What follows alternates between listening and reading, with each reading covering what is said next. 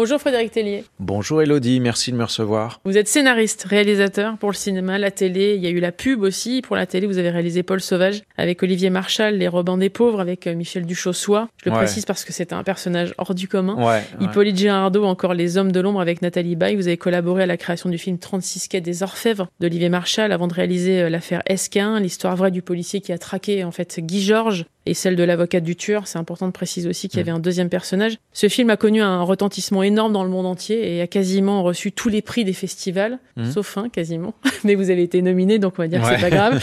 Vous avez également euh, rendu hommage aux pompiers avec votre film Sauvé au périr, et puis il y a eu Goliath euh, en 2022 avec Gilles Lelouch et Pierre Ninet. Aujourd'hui, euh, même sort le film L'abbé Pierre, une vie de combat avec Benjamin Laverne, extraordinaire dans le rôle principal, je le précise. Emmanuel Berco, déjà présente dans Goliath. Pourquoi avoir réalisé un biopic sur l'abbé Pierre, Probablement par manque, par admiration et par manque de l'abbé, mais aussi parce que je crois que je m'intéresse euh, beaucoup aux victimes, c'est mon côté Ken Loach. et là, j'ai pensé aux victimes de la rue et ça m'a en- emmené vers l'abbé. Ça aurait pu s'arrêter là parce que l'abbé est une telle icône qu'il n'avait pas besoin de moi, mais c'est vrai qu'en redécouvrant quand même ces grandes actions, notamment l'insurrection de la bonté que j'avais oublié, moi, enfin, je me rappelais de l'appel de 54, mais pas de ce grand mouvement populaire euh, et surtout sa vie privée, Lucie Coutaz, euh, toutes ces contradictions, ces paradoxes, ça m'a vraiment donné envie de raconter la vie de cet homme qui a changé le monde quand même. Euh, On est un peu en train d'oublier ça, mais il a changé, le, il était totalement inadapté à ce monde parce qu'il en souffrait énormément et il l'a quand même changé, quoi. Est-ce qu'il manque des personnalités comme lui, Frédéric Tellier? Bien sûr, ce qui manque, c'est, je crois, de la fraternité. Moi, ce qui m'a porté, c'est pas tant de faire un film sur le sujet de fond qui était le combat contre la misère et le mal logement, même si c'était la grande action de l'abbé, mais je trouve que sa grande action intellectuelle, émouvante, c'était de combattre pour la dignité des gens. Il a jamais regardé quelqu'un sans le considérer avec dignité. Et ça, est-ce que c'est pas ce qui nous manque le plus là, tout de suite, quoi, de se considérer les uns les autres avec énormément de dignité? Il était euh, considéré comme petit frère des pauvres. Ouais. Euh, il se revendiquait comme ça. D'ailleurs, son combat à lui euh, lui a valu de nombreuses médailles. Et ça, il s'en fichait euh, relativement, mais il considérait que si on lui attribuait des médailles, c'est quand même qu'on les attribuait aussi euh, aux personnes qu'il défendait. Il avait l'impression de ne pas avoir réussi à faire assez jusqu'à la fin de sa vie. Ça, c'est très présent dans le film, Ouais. Oui, son questionnement, presque son doute, il était en permanence insatisfait en fait. ce qu'on peut comprendre puisque c'est un combat qu'on ne peut pas gagner de toute manière, celui contre l'égoïsme, l'indifférence. En revanche, je pense qu'il avait conscience, euh, lui et ses compagnons autour, ses compagnes, qu'on pouvait le perdre hein, si on le menait pas. Donc il le menait, mais avec parfois cette insatisfaction de de ne pas être allé au bout, de ne pas avoir changé la nature humaine euh, en fait. Mais euh, bon, comme on dit dans le film, il l'a fait bien plus finalement. Il voulait être un saint absolument. Et pourtant, il s'est fait virer de chez, chez les Ouais. Capucins. C'est ce que c'est comme Ouais. ça que vous démarrez le film d'ailleurs. Il a aussi été résistant, député, défenseur à sa manière des sans-abri. Il a été révolutionnaire à un moment donné. D'ailleurs, ses paroles, elles ont eu beaucoup d'impact euh, quand il s'est exprimé, qu'il a su dire euh, pour moi, il vaut mieux euh, à la lâcheté, en tout cas aux, Hmm. aux personnes qui ne font rien, je préfère la violence. Il a eu des phrases d'une radicalité euh, dans la générosité, mais d'une radicalité incroyable. C'est peut-être ça qui nous manque d'ailleurs aussi un peu. Mais il a eu des phrases magnifiques. Moi, il y en a une que j'adore quand il disait après l'insurrection de la bonté, s'il ne vient promptement l'insurrection de la justice, alors ce sera l'insurrection de la colère. Ça, c'était des belles phrases de l'abbé qui faisaient énormément bouger. C'était un très grand orateur. Il avait une vibration incroyable. hein. Il mettait les gens en. Euh, Moi, j'ai connu des gens, euh, notamment dans ma famille, qui sont allés le voir dans des conférences, qui m'en parlent encore. hein. Je crois qu'il avait, oui, un vibrato comme ça, une, onde qui allait chez les autres, euh, incroyable. Je voudrais qu'on parle de Benjamin Laverne, qui est extraordinaire dans ce film, qui vraiment, en plus, a cette voix. euh, Vous parliez du fait que quand l'abbé Pierre euh, parlait, effectivement, euh, tout le monde en gardait des souvenirs très forts. Cette voix-là, elle devient un personnage du film, d'ailleurs. Et vous avez décidé de traiter, en tout cas, l'appel de l'hiver 54 avec, dans, la- dans son plus simple apparat, c'est-à-dire un Ouais. micro et effectivement la voix de, de l'abbé Pierre avec un public subjugué derrière la console de Radio Luxembourg. Cette voix-là, justement, elle a joué un rôle dans ce qu'il est devenu, l'abbé Pierre? Je crois qu'il avait ce, un magnétisme incroyable, une pureté en fait euh, qui passait par sa voix si particulière. Et effectivement, quand on a enregistré l'appel de 54, on travaillait beaucoup avec Benjamin sur le fait de se dire remettons tout dans l'époque exactement comme ça s'est passé, c'est-à-dire à, l'appel de 54, ce petit curé révolté euh, qui arrivait à s'indigner de ce qu'il voyait dans la rue ne savait pas que ça allait donner l'insurrection de la bonté, qu'il allait devenir une rockstar en fait. Donc on s'est dit on va le faire comme probablement il l'a fait à l'époque, de manière toute simple, très ému de ce que lui venait de voir. Voilà, d'un coup, on lui fait signe, le micro démarre et puis il fait mes amis au secours.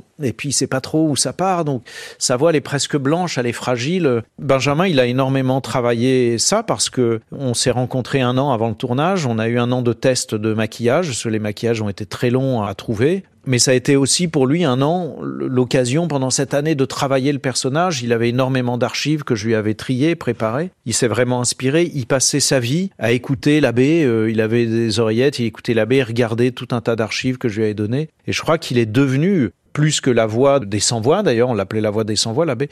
Il est devenu l'espace d'un film, il est devenu l'abbé, quoi. Ça, ça s'est arrêté, il n'a pas de problème de schizophrénie, mais l'espace de ce film, il a été l'abbé, je pense, ouais. Vous avez mis aussi un gros coup de projecteur sur Lucie Coutaz, qui a eu un rôle extrêmement important à ses côtés. C'est-à-dire que c'est vraiment elle qui a dynamisé tout ça, qui lui a donné la force de, de, revenir. Il est tombé très gravement malade à un moment donné. Elle lui a donné euh, la main, elle lui a tenu la main pour qu'il revienne. Et puis surtout, lui aussi, euh, il avait vraiment besoin d'elle. Personne n'en parle mm. de Lucie Coutaz. Ouais, elle, elle, est passée derrière les radars probablement l'époque. C'était une grande résistante. Elle avait l'habitude du, du, camouflage et de la discrétion aussi. Euh, et puis les femmes qu'on laissait dans l'ombre aussi, sûrement, ce conditionnement de l'époque. Mais c'était, ils sont tous les deux cofondateurs du mouvement Emmaüs. Ils sont enterrés côte à côte dans une petite tombe en Normandie où je suis allé euh, les visiter. Euh, l'histoire est bouleversante. Vraiment, ma première étincelle, ça a été de me dire, je vais raconter l'histoire d'un des grands hommes de notre monde qui a changé les choses.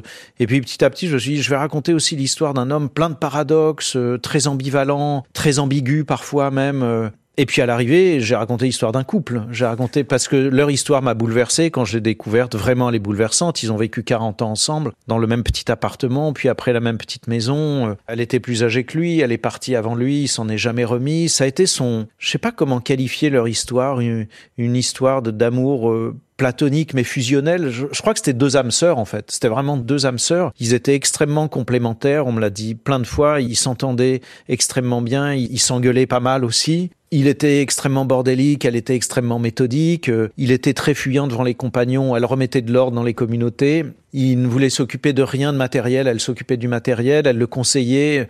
Ouais, c'est une histoire euh, d'une beauté incroyable, leur histoire. On avait oublié aussi qu'il avait été député, hein, euh, il s'est remis vraiment au centre de ce film. Il ça lui a pas beaucoup plu, hein, je crois, la politique. Non, mais ça lui a permis d'être une voix au cœur de l'Assemblée nationale et de dire des choses qui n'avaient pas forcément envie d'être entendues à ce moment-là. Il s'est fait beaucoup d'ennemis, mais il a toujours réussi à pousser les portes et à dire les choses haut et fort. Oui, l'abbé fait partie de ces personnages qui avaient un bon sens incroyable. Euh, il disait, mais il y, a, il y a des malheureux, vous dépensez de l'argent à faire des guerres pour du territoire alors qu'il y a des gens qui meurent. Mais il avait ce côté euh, ouais, extrêmement euh, touchant, impactant pour nous tous. Il y a énormément de ces discours que j'ai repris mot pour mot dans le film qui sont tout simplement vibrants. quoi. C'est très, très fort de l'écouter parler, d'écouter ce qu'il disait, la façon dont il le disait. Il a affronté, enfin, il a dû su dire haut et fort que Pétain euh, c'était effectivement un chemin qu'il ne fallait pas suivre. Euh, il a su euh, dire à Jean-Marie Le Pen en face deux fois ta gueule. Ouais. Oui, et qu'il va se méfier de ce genre d'homme parce qu'on allait. Bien sûr, même si Pétain, il reconnaît que comme la plupart de la France, il était, sa famille était pétainiste au début de la deuxième guerre mondiale, bah, par héritage, parce que Pétain, c'est la première guerre mondiale.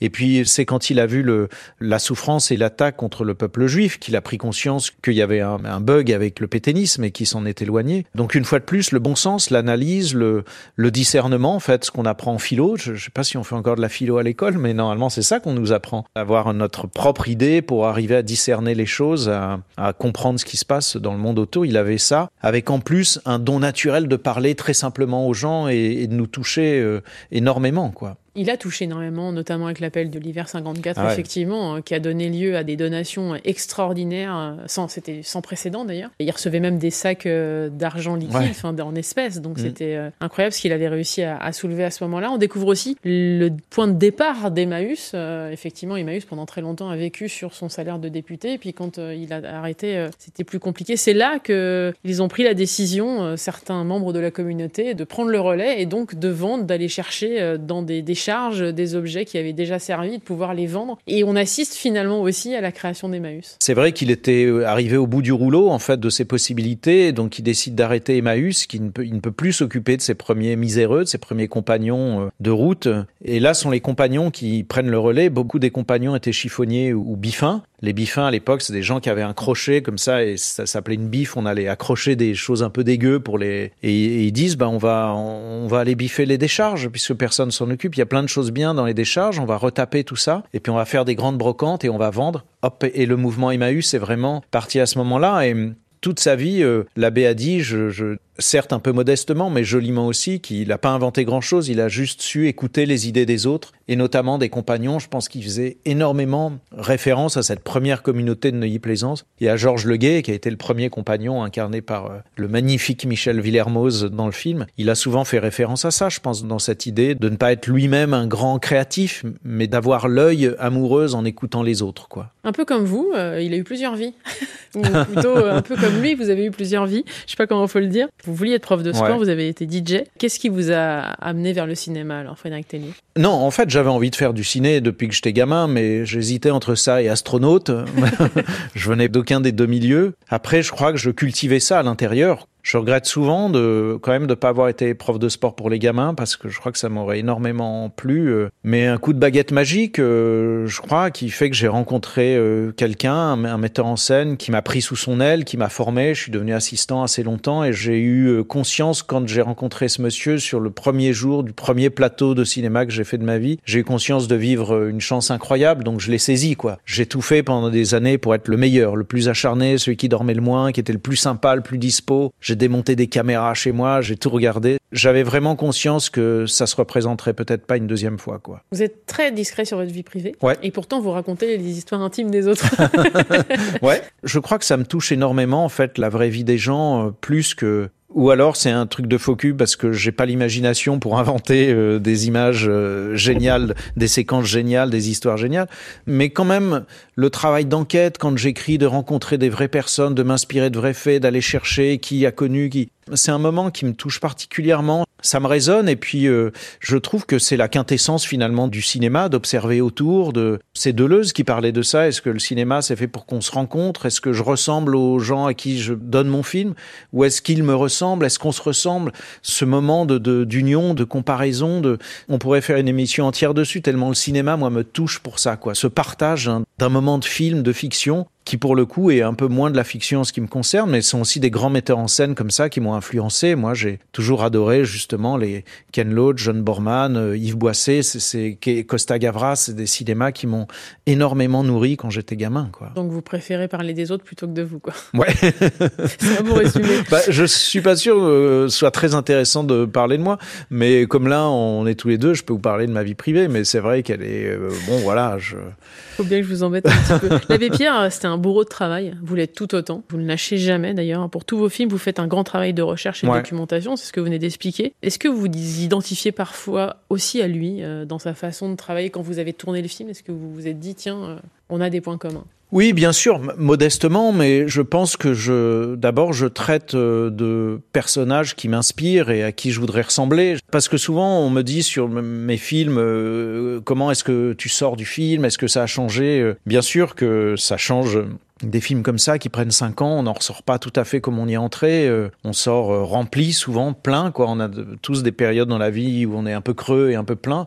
Là, moi, je sors très plein du film, des compagnons, des communautés, de la solidarité, de la fraternité. Euh. Mais bien sûr que ce sont des personnages qui m'inspirent. J'ai souvent pensé que j'essayais dans ma vie d'être à la hauteur de mes sujets, après, dans ma vie au quotidien, quoi. Donc, euh, oui, après, je me compare pas à l'abbé qui est incomparable, mais par exemple, son, je vous dévoile un tout petit truc de ma vie, son hypersensibilité, je la connais. Je sais ce que c'est d'être hypersensible, hyper euh, réceptif à ce qui se passe autour, d'en souffrir et d'essayer de le transformer, comme disait Baudelaire, pour en faire un truc euh, beau, quoi. Transformer le mal pour en faire un truc beau. Ouais, c'est un truc que je connais. Voilà, après la comparaison, elle s'arrête là, mais comme j'essaye aussi d'être en transe avec les acteurs pour être dans la séquence avec eux quand ils tournent, c'est assez exténuant, mais c'est le, c'est le prix, je crois, pour euh, faire un travail honnête quand on fait de l'artistique, quoi, pour euh, transmettre des émotions aux gens, quoi. Ça s'appelle une vie de combat. Euh, vous-même, vous êtes à l'origine de certains, avec des actions politiques. vous êtes à l'origine de la création de l'AFA, la première association de, France à représenter les acteurs. Est-ce que votre cinéma, par moment, pourrait être aussi politique? L'AFA, j'y suis avec beaucoup d'autres, mais oui, c'était un truc essentiel pour les acteurs. Oui, alors oui, ok, allons-y pour un cinéma politique. Ça me fait. Euh, non, après, il faut bien comprendre le mot politique. Est-ce que c'est d'un parti politique? Euh, J'espère pas. J'espère être assez discret sur mon obédience. Mais euh, est-ce que le cinéma parle du monde autour et peut s'indigner d'injustice? Oui, le, mien, il est clairement, on pourrait parler d'un cinéma militant ou engagé ou au sens politique euh, comme ça, oui. Une fois de plus, parce que c'est ce qui me plaît, moi, j'adore le cinéma de transmission en général. Donc oui, forcément, c'est un cinéma qui réfléchit sur l'état du monde, qui s'interroge et qui, le mien, en plus, la particularité de ne donner aucune réponse. ce qui est donc un échec total.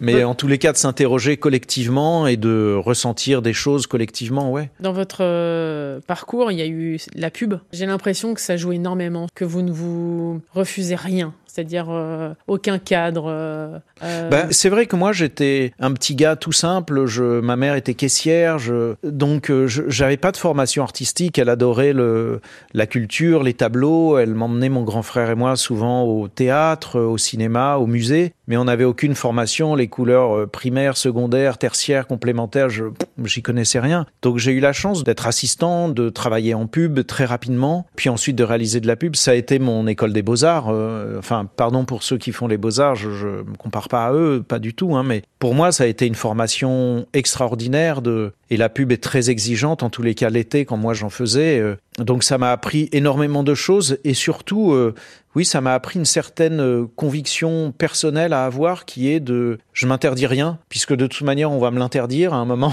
autant que ça vienne pas de moi. Donc j'ai pas trop de barrières artistiques, graphiques.